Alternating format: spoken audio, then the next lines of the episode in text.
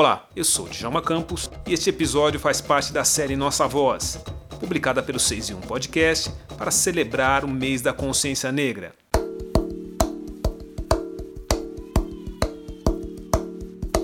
A palavra autoestima surgiu pela primeira vez na minha vida na adolescência, quando eu estava no momento de transição capilar. Eu alisei, a minha mãe alisou meu cabelo quando eu tinha cerca de 11 para 12 anos.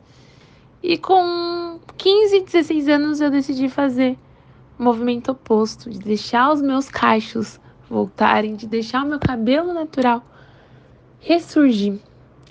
E aí eu vi que é um processo dolorido, é um processo que custa, é um processo que demanda um investimento de tempo, investimento de cuidado e investimento de autoapreciação.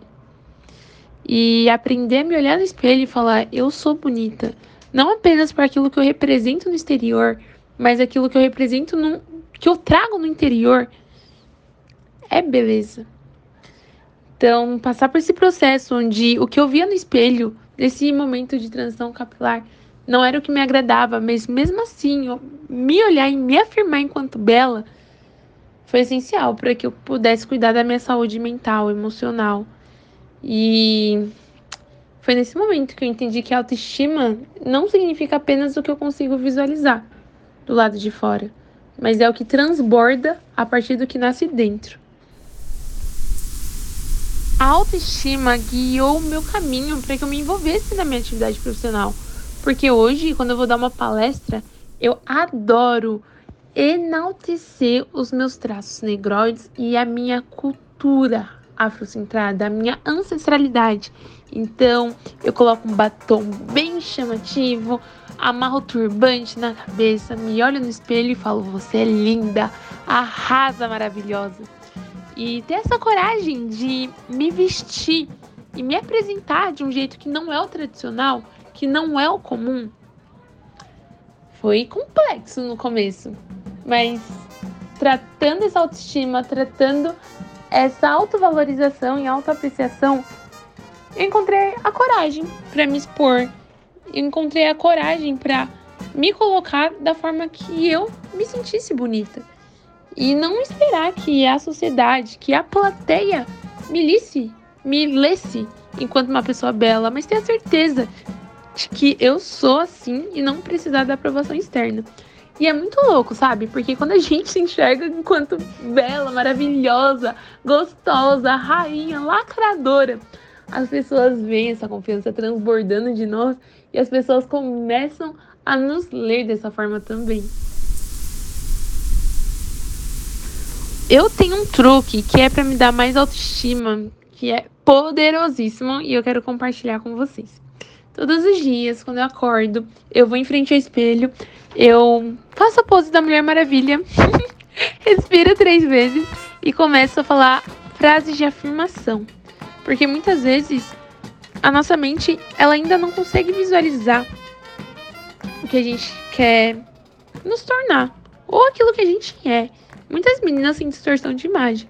E eu estou aprendendo a treinar o meu cérebro para que o meu cérebro se veja no ápice, na beleza, no mais e melhor que eu posso chegar. Então, olhe para mim mesmo e falo: você é maravilhosa. Você nasceu para arrasar.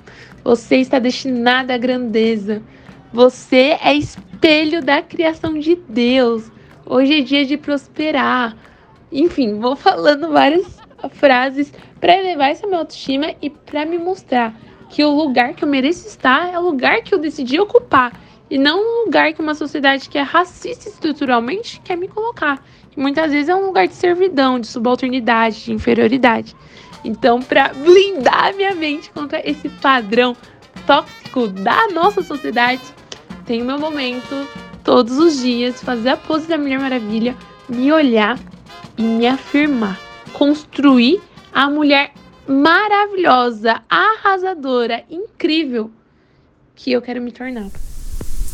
Total, eu considero a autoestima uma qualidade fundamental para uma pessoa negra se manter saudável.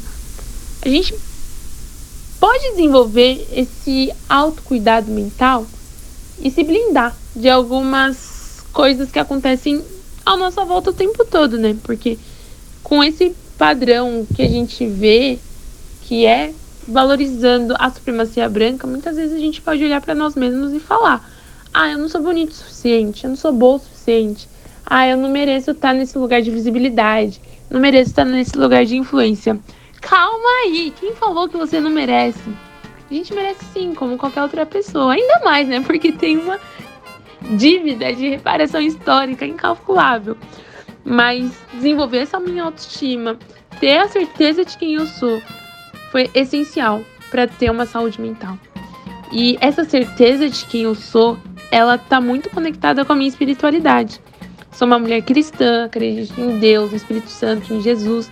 E uma das coisas que eu aprendi na Bíblia foi que eu sou feita à imagem e semelhança do meu Criador. E o meu Criador é lindo. Então, se alguém nas redes sociais me chama de feia, eu vou pensar: hum, essa pessoa tá se chamando de feia. Porque essa pessoa também é feita à imagem e semelhança do Criador. O meu Criador é bonito. Se essa pessoa se me lê enquanto feia, é porque na verdade tem algum problema, algum distúrbio, alguma insegurança nessa pessoa que ela quer externalizar as frustrações dela em mim. Então, na verdade, ela precisa de amor, ela precisa de empatia, ela precisa de acolhimento.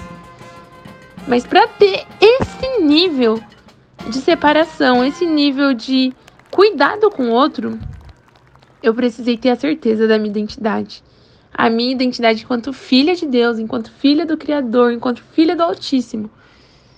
Entender que eu tô aqui na terra para governar. Eu tô aqui na terra para transbordar como é nos céus. E nos céus é um reino. Então, se tem algumas pessoas que contestam esse padrão, que, se, que contestam num lugar de opressão, num lugar de subjugamento, num lugar de silenciamento, para que eu calhe a minha voz, o que eu faço é olhar para essa, essa pessoa com muita empatia e desejar o melhor. Olha, nem sempre eu consigo. Às vezes eu só respiro e falo, Deus, ai meu Deus, me dá paciência. Mas na maioria das vezes eu busco ter essa atitude, porque eu tenho a consciência de que o que a gente joga pro universo é o que a gente vai receber de volta.